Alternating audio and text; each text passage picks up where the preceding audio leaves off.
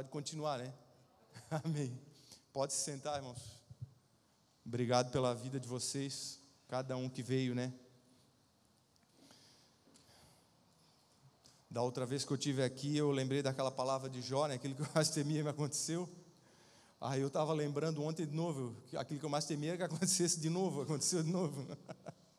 Eu estou aqui de novo, né? Mas amém. Irmãos, assim, ó, é, tem uma palavra que o Senhor tem colocado no nosso coração lá em casa e quando o pastor Ademir mandou a mensagem no sábado, a gente estava aqui no culto dos jovens e fazendo ali o convite e amém, ali eu aceitei e depois fiquei pensando que palavra, né? E o Espírito Santo, quando a gente pede para ele, ele dá a palavra, não tem jeito, ele responde, né? E foi questão de chegar em casa e depois do culto aqui, pensando, pensando, pensando, me veio uma palavra que fala, me veio só um versículo que fala que Jesus ele aprendeu a obediência através dos sofrimentos. E quando eu falei isso para a Cris, ela, como a gente é uma só carne, na hora ela abriu um caderno que ela tinha preparado uma ministração com esse texto. Ela tinha preparado na quarta-feira, terça, na terça noite passada, né? Ela já estava anotada a ministração.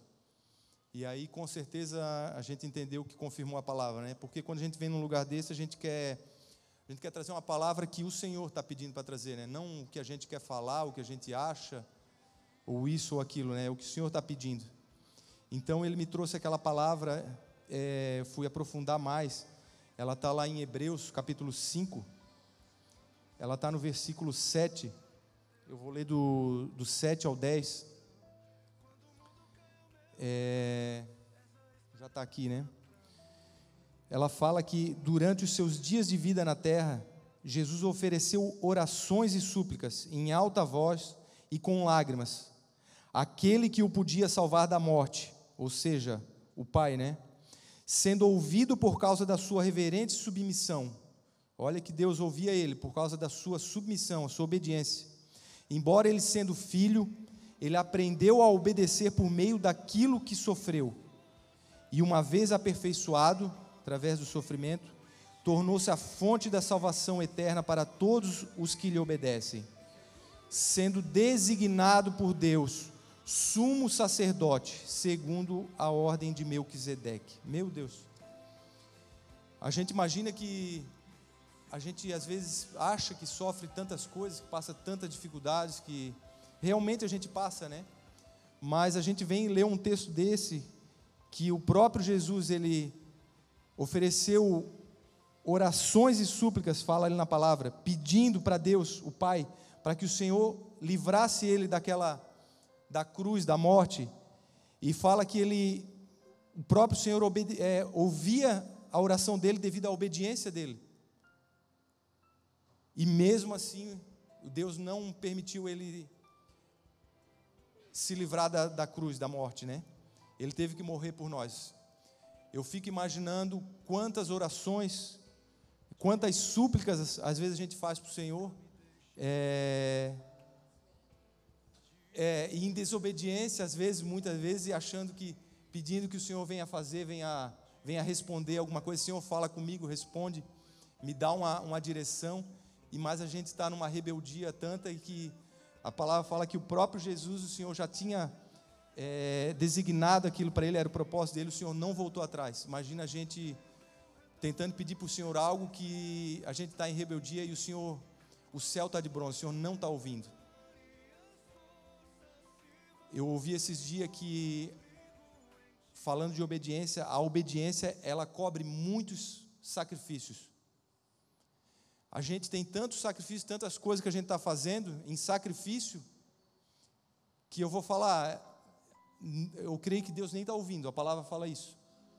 Tem orações que o Senhor nem está ouvindo, porque a nossa falta de obediência não está trazendo essa resposta. Eu queria trazer essa, essa palavra hoje, é, a obediência segundo os sofrimentos, né? É, a gente estava lendo um, um, uma, uma apostila da, da capelania, né? Foi dado uma para cada um lá e tem várias coisas escritas. Tem um texto lá, alguém escreveu num livro e ele fala é, ele fala sobre os tesouros escondidos nos sofrimentos. Tem sofrimentos, tem situações na vida da gente que a gente é, a gente quer jogar aquilo fora, que a gente, a gente quer largar, a gente, pelo amor de Deus, Senhor, tire isso da minha vida.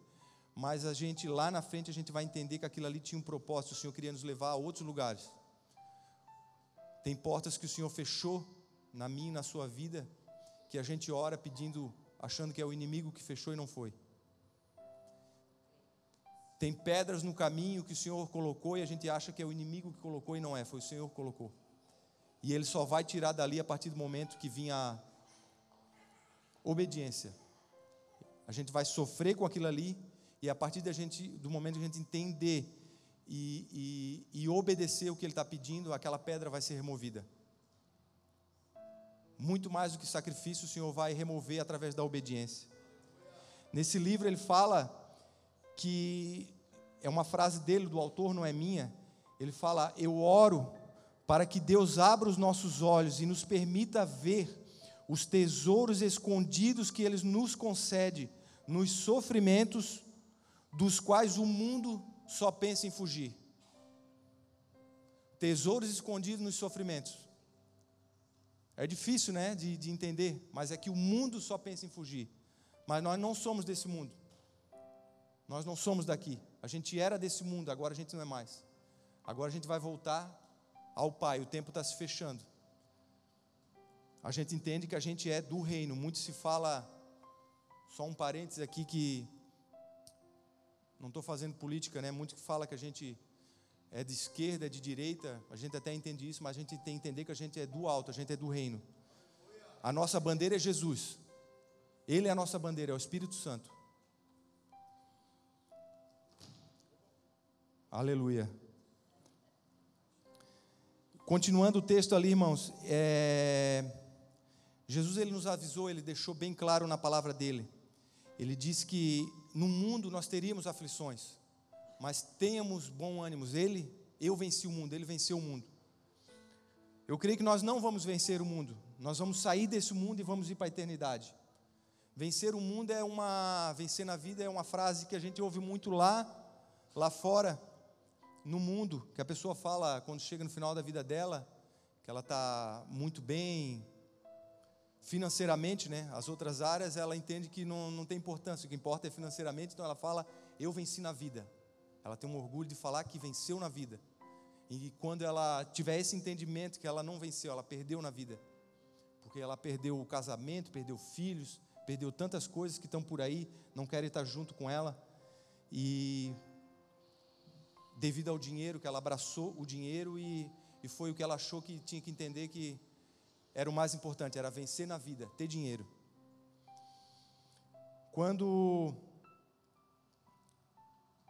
Jesus foi ao Getsemane, lá em Mateus 26, do 36 ao 39, é, ele foi orar ao Pai. Ele foi orar, pedir para o Senhor se fosse possível afastar dele, né, esse cálice, né? No versículo 36 ele fala: Então Jesus foi com seus discípulos para um lugar chamado Getsemane e lhes disse: Sente-se aqui enquanto vou ali orar. Levando consigo Pedro e os dois filhos de Zebedeu, começou a entristecer-se e a angustiar-se. Disse-lhes então: A minha alma está profundamente triste, numa tristeza mortal. Fiquem aqui e vigiem comigo. Indo um pouco mais adiante, prostrou-se com o rosto em terra e orou. Meu Deus, o próprio Deus prostrou o rosto em terra e orou ao Pai. A pastora Raquel ontem falou aqui que a gente deveria chegar na igreja e ajoelhar e orar em, em reverência, é o mínimo que a gente faz, né? Eu tenho me cuidado nisso, é um, algo que eu, um hábito que eu quero começar a colocar em prática. Alguém tem que começar, né? Eu, quando eu estava lendo essa palavra, eu pensei nisso. Meu Pai, se for possível, afasta de mim este cálice. Contudo, não seja como eu quero, mas sim como tu queres. Olha só, próprio Jesus pedindo para Deus afastar dele aquele cálice, tirar aquela pedra, aquele caminho, tirar aquela situação da vida dele, para ele fugir daquilo ali. E Deus falou que não tinha jeito. E olha que ele orou angustiado, a alma dele entristeceu-se. Quantas vezes a gente está triste, angustiado, a gente ora ao Pai pedindo para o Senhor afastar esse cálice da vida da gente, e a gente deveria pensar: Senhor, não é nem porque, para que essa, a, essa situação está na minha vida, por que, que essa situação está acontecendo na minha vida, o que, que o Senhor está querendo me mostrar, o que, que eu estou colhendo, para onde eu devo ir. Eu creio, irmãos, assim, eu vou falar uma coisa: tem situações na nossa vida que é, que a gente vai ter que beber, a gente não vai ter como escapar. O dia mal vai chegar, tem situações na nossa vida que a gente vai ter que, que engolir, vai ter que tomar esse cálice e vai ter que orar e pedir ao Senhor: Senhor, amém. Só me ajuda a, a aprender com isso e a continuar em frente, a não desistir com esse, esse cálice, ele reflete a sofrimentos, né? a morte de, de algum ente querido, alguma situação, um, uma doença, né, uma enfermidade, algo que o Senhor vai ter que fazer a gente passar, porque, como eu escutei outra vez aqui, é, é tem pessoas que o Senhor vem com aquela voz mansa, com paz, e tem pessoas que não tem como. O Senhor tem que vir agressivo, ele tem que vir com situações difíceis, para que a pessoa acorde, se levante e entenda que é Ele que está fazendo, não é o inimigo. A gente vê muito a, a história de Cristo, o sofrimento dele, o Getsemane. Eu fiquei pensando, quem aqui já teve no Getsemane? O Getsemane fala de prensa, ser amassado por Deus. Quem não foi amassado, né, Fábio? Quem não está sendo amassado. Mas isso, irmãos, é para trazer, sair aquele óleo que a gente tanto fala para trazer o óleo, para revelar, sair, vir para fora aquilo que o Senhor quer que, que saia, para poder limpar, purificar o nosso coração. Tem coisa lá dentro do nosso coração que a gente acha que não que não tem, que já está limpo, está curado e não tem. O Senhor vai ter que prensar mais ainda. O Senhor vai ter que apertar mais ainda, amassar mais ainda. A palavra fala que o Senhor disciplina aquele que Ele ama, Ele amassa aquele que Ele ama, Ele leva ao Getsemane aquele que Ele ama, aquele a quem Ele chama de filho aquele quem Ele ama. E como a gente estava escutando, como eu sou um filho amado, como o Senhor tem me amado, né? Ele tem me amassado. O Senhor amassa os filhos, né? Põe a boca no, no chão, ora e pede, Senhor, me ajuda. Tem orações que, irmãos, que a gente tem que fazer que não é pedir para o Senhor tirar aquilo, é pedir para o Senhor dar forças para passar por aquilo ali passar por aquela situação e entender e sair daquela situação. Porque quando a gente sai, a gente não retorna mais lá. Quando a gente foge, a gente volta lá no início, tem que começar de novo. É igual legendários, a gente faz aquela caminhada lá, quem desiste tem que começar de novo. Quem não desiste olha para trás e pensa: graças a Deus eu não desisti. Meu Deus, eu ia ter que começar tudo de novo. Assim é a nossa caminhada aqui. Não desista, irmão. Não desista, porque a gente, quem desiste tem que começar de novo. Quantos irmãos a gente vê que começa na igreja, a gente vai ajuda ali, começa a caminhar junto e vai indo, daqui a pouco vai indo e vai indo e vai indo e vai indo e foi. A gente não vê mais na igreja, saiu, não está mais, não entendeu, irmão. Não entendeu o propósito, não entendeu que ele estava sendo amassado porque o Senhor tinha algo para ele. Ele estava sendo, ele estava sendo levado ao Getsemane porque o Senhor queria tirar o óleo dele para fazer dele um vaso de honra lá na frente, a palavra fala isso. Mas ele não entendeu, é mais fácil pegar a mochila e jogar fora e sair, abandonar, correr porque alivia o fardo. Mas lá na frente a conta vem. Lá na frente vem a pesa a consciência e a gente quando cai em si quer retornar. Aí tem que voltar lá do zero, começar de novo, se limpar, começar tudo de novo. Quantas situações a gente vê é, é, dentro da igreja isso acontecendo? O próprio apóstolo Paulo, quem não queria ter as experiências que Paulo teve? Fala, né? O apóstolo Paulo, um homem de Deus, experiências é, extraordinárias, né? Queria a unção de Paulo. Irmãos, lá no capítulo 9, o Senhor falou para mim, para me é, colocar mais palavras, trazer mais a palavra dele, por isso que eu estou trazendo mais texto. Lá no capítulo 9, no versículo 15, irmãos, olha o que aconteceu com Paulo, o que é sofrer pelo nome de Cristo, quando ele foi, quando ele foi chamado, lá quando ele teve, o Senhor Jesus veio no caminho para Damasco, ele ficou cego três dias, e aquele acontecimento, e depois o Senhor chamou Ananias para ir orar por ele, Ali ele teve um encontro verdadeiro ali com, com Cristo. Olha o que palavras que saíram da boca de Deus sobre a vida dele, o que iria acontecer com ele. Mas o Senhor disse a Ananias: Vá, este homem é meu instrumento escolhido para levar o meu nome perante os gentios e seus reis e perante o povo de Israel. Mostrarei a ele quanto deve sofrer pelo meu nome. Meu Deus, quem mais quer ser Paulo aqui? O próprio Senhor falando que ele vai sofrer pelo meu nome. Ele teve que carregar o, o, o, o fardo pesado no sentido de levar o nome de Cristo. Mas ele, ele entendeu que valia a pena. Ele entendeu que era algo muito maior, não tinha a ver com ele, tinha a ver com vidas que iam ser transformadas através dele. Hoje nós estamos aqui falando da, da vida dele. Vidas estão sendo transformadas através de Jesus, através da palavra, mas pelo testemunho de vida dele. A gente está falando hoje aqui o testemunho dele. Lá em 2 Coríntios, no capítulo 12, ele entendeu isso tudo, irmão. Foi o resumo da. Eu creio que foi o resumo da, da história dele. Lá no final ele fala: combati o bom combate, mas antes aqui ele entendeu isso tudo. No capítulo 12, no versículo 7 ele teve aquela experiência que ele fala que conhece, eu conheço um homem, não sei se no corpo ou fora do corpo, foi levado ao terceiro céu, e a experiência extraordinária que ele teve, que o Senhor não permitiu nem ele falar, contar para nós, não está na palavra, as experiências que ele teve. Ali ele entendeu, ele entendeu que a, a experiência que ele teve era algo tão sobrenatural, que extraordinário, que o sofrimento não era nada perto daquilo que ele viu e o que o Senhor deve ter falado para ele que ia acontecer, o que o Senhor tinha para a vida dele. Lá no versículo 7, né? Ele fala: Para impedir que eu me exaltasse por causa da grandeza dessas revelações, foi-me dado um espinho na carne, um mensageiro de Satanás, para me atormentar. Três vezes roguei ao Senhor que o tirasse de mim. Mas ele me disse: Minha graça é suficiente a você pois o meu poder se aperfeiçoa na fraqueza. Portanto, eu me gloriarei ainda mais alegremente em minhas fraquezas, para que o poder de Cristo repouse em mim.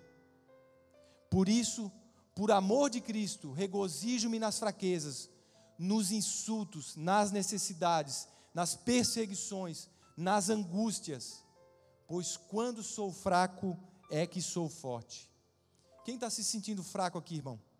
Quem está se sentindo fraco nesses dias, há algum tempo se sentindo fraco, eu estou se sentindo muito fraco, mas eu tenho entendido isso, que essa fraqueza, ela está ela tá gerando em nós algo que, que lá na frente a gente vai entender. Essa fraqueza está gerando em nós, irmãos, é um quebrantamento, porque só assim o Senhor pode vir, só assim o Senhor pode agir, só assim o Senhor pode trabalhar na nossa fraqueza. A palavra que fala muito bem, ele orou ele orou pedindo para que o Senhor tirasse esse espinho da carne dele. Quantos espinhos na carne, irmãos, nós estamos orando para que o Senhor tire? E o Senhor está falando: Eu não vou tirar. A minha graça te basta. A minha graça te basta. A minha graça te basta. Quantos espinhos na carne, irmão? Quantas situações, dificuldades a gente está orando para o Senhor tirar? Pensa alguma agora. Provavelmente a gente está pensando uma ou várias, né?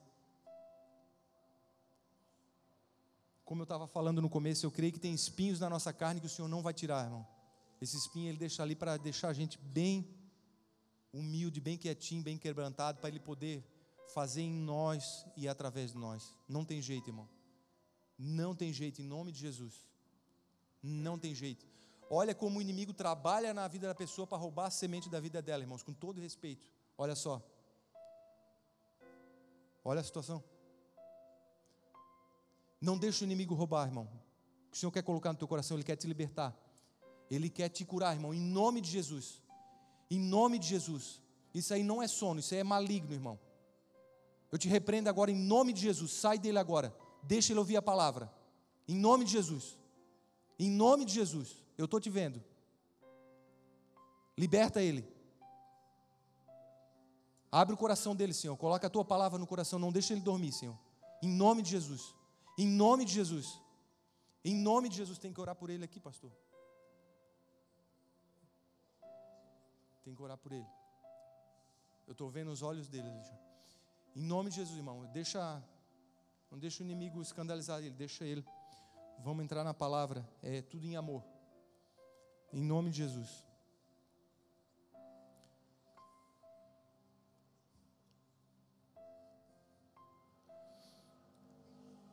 Me perdi até na hora, irmão. Vou acelerar aqui. Mas assim, ó. Deixa eu trazer um, deixa eu trazer um, algo que está na palavra, que são as promessas do Senhor. A gente, essas palavras estão sendo confrontando, estão tratando com a gente mas a gente entende que essa obediência que Cristo se submeteu e ele aprendeu a, a, através do sofrimento, é, vamos tentar aprender através desse sofrimento e colocar em obediência, irmãos, aquilo que o Senhor está nos pedindo. Peça para o Senhor aquilo que Ele está pedindo para você. Você sabe, você sabe o que o Senhor está pedindo para você e você não tem feito, você não tem se posicionado. Essa é a palavra. Porque lá na frente tem uma promessa, irmão. O tempo está se acabando. O grande dia vai chegar, irmãos. Lá em Romanos 8, no 18 ao 19, eu quero trazer um, um, uma palavra de consolo agora, uma promessa do Senhor que está ali. Ele fala que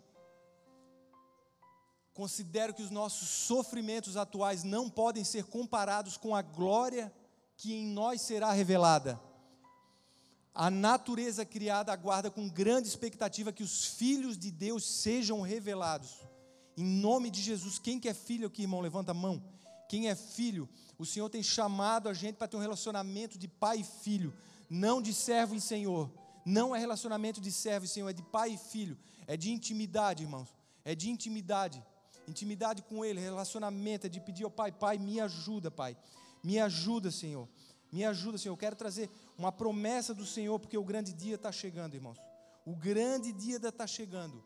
O Senhor, Ele quer enxugar todas as suas lágrimas. O Senhor quer tirar todo o seu choro. O Senhor quer tirar a sua dor, a sua angústia. A dor da morte de um ente querido. A dor da traição. A dor da, de uma enfermidade. Um câncer. Algo que que está doendo na sua vida, que realmente está doendo, algo que você passou, que você não consegue ser curado, irmãos. Em Apocalipse 21 tem uma grande promessa para a nossa vida: que isso tudo vai ficar para trás, isso tudo vai passar.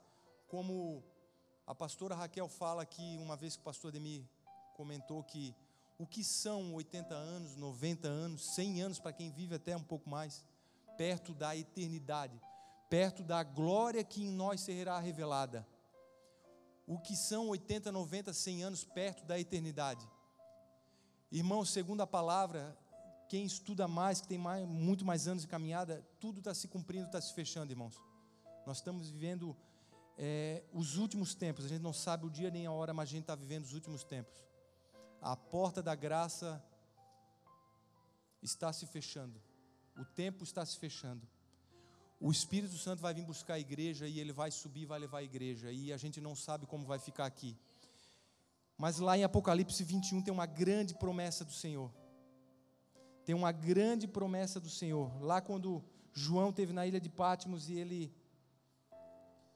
ele teve uma grande revelação no Apocalipse, o próprio Senhor Jesus apareceu para ele e mandou ele escrever tudo que iria acontecer.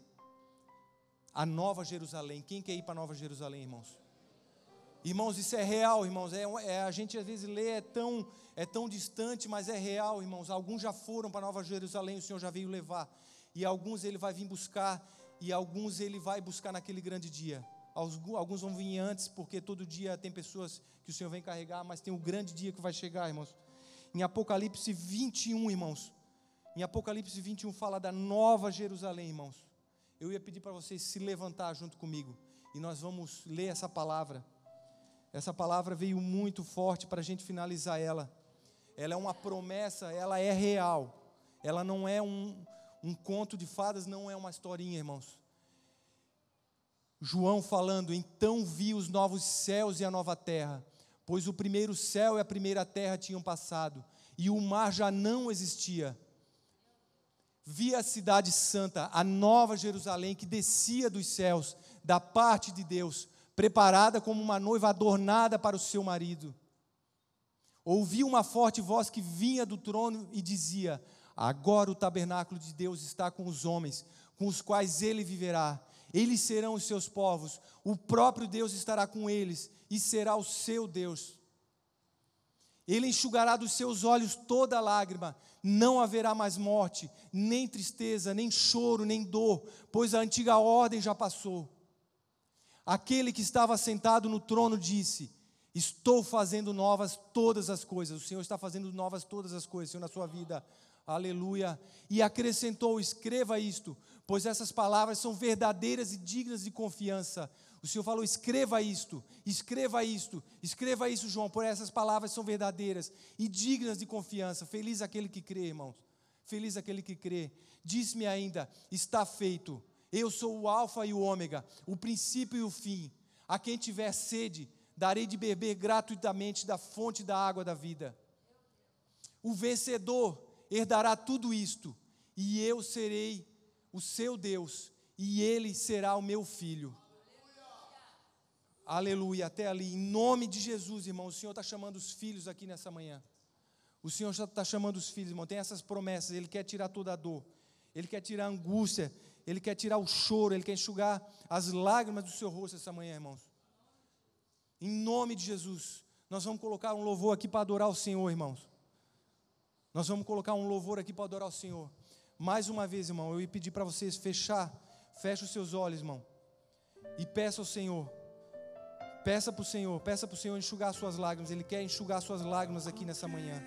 Em nome de Jesus, a gente não compreende os caminhos dele. A gente não entende os caminhos dele, mas é necessário. Ele quer nos curar, ele quer nos libertar, quer nos salvar.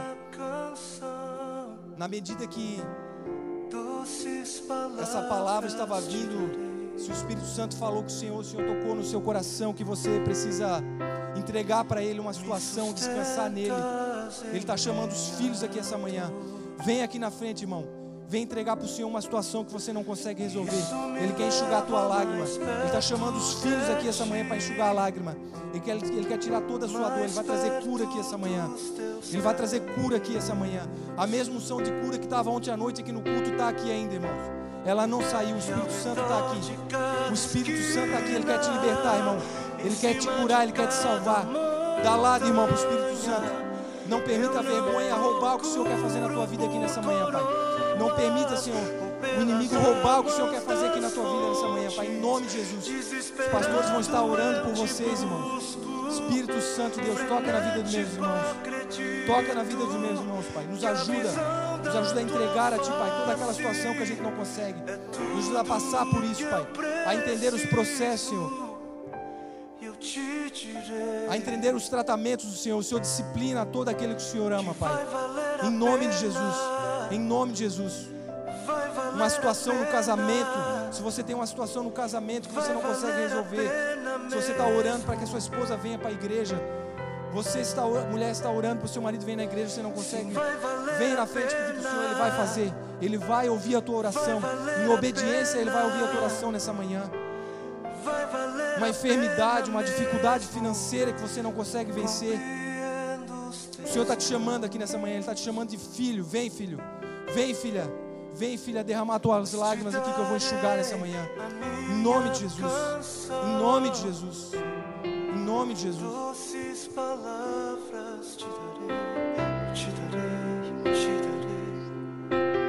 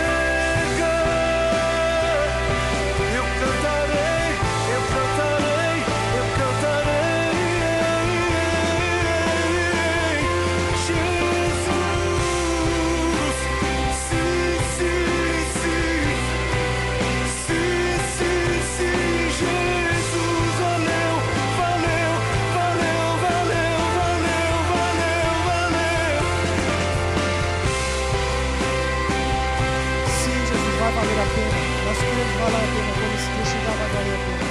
Todo choro, toda dor, toda tristeza vai valer a pena. Nós cremos sim nas tuas palavras, nas tuas promessas. Nos ajuda, Senhor. Nos ajuda a estar preparados, Senhor. Nos ajuda a estar prontos, Senhor. Com as lamparinas acesas, Pai, cheio de óleo, Pai. Para a tua vinda quando o Senhor chegar, Pai. Nós queremos ir contigo, Senhor. Estar contigo para sempre, Pai. Na eternidade contigo, Senhor. Em nome de Jesus, Pai. Em nome de Jesus, obrigado por esse tempo aqui, Pai. Obrigado pela tua palavra, Senhor. Obrigado pelas nossas vidas aqui essa manhã, Pai. Espírito Santo de Deus, reconhecemos que tudo vem de Ti. Tu és fiel, Senhor. Tu és adorado e amado aqui, Senhor. Tu é o poder, a honra e a glória, Senhor. Sempre, Pai. Sempre para Ti, Pai. O poder é Teu. Oh, aleluia. Tu és a nossa fonte de vida, Senhor. Tu és tudo que nós temos, Senhor. Tu és tudo que nós temos, Senhor. Espírito Santo amado e adorado e precioso. Recebe a nossa adoração, nosso louvor, a nossa gratidão a Ti nessa manhã. Em nome de Jesus, Pai. Em nome de Jesus. Em nome de Jesus. Aleluia. Amém. Glórias. Irmãos, obrigado pela vida de vocês, pela vida de cada um. Receba essa palavra com, com amor, com carinho. Uma palavra de confronto e de, e de promessa. Promessa de, de vida eterna, que vai valer a pena. Em nome de Jesus. Amanhã tem mais, amanhã é sexta-feira. Estão todos convidados para estar aqui a meio-dia e 15 de novo e vamos estar se consagrando para, para a ceia de domingo. O corpo de Cristo.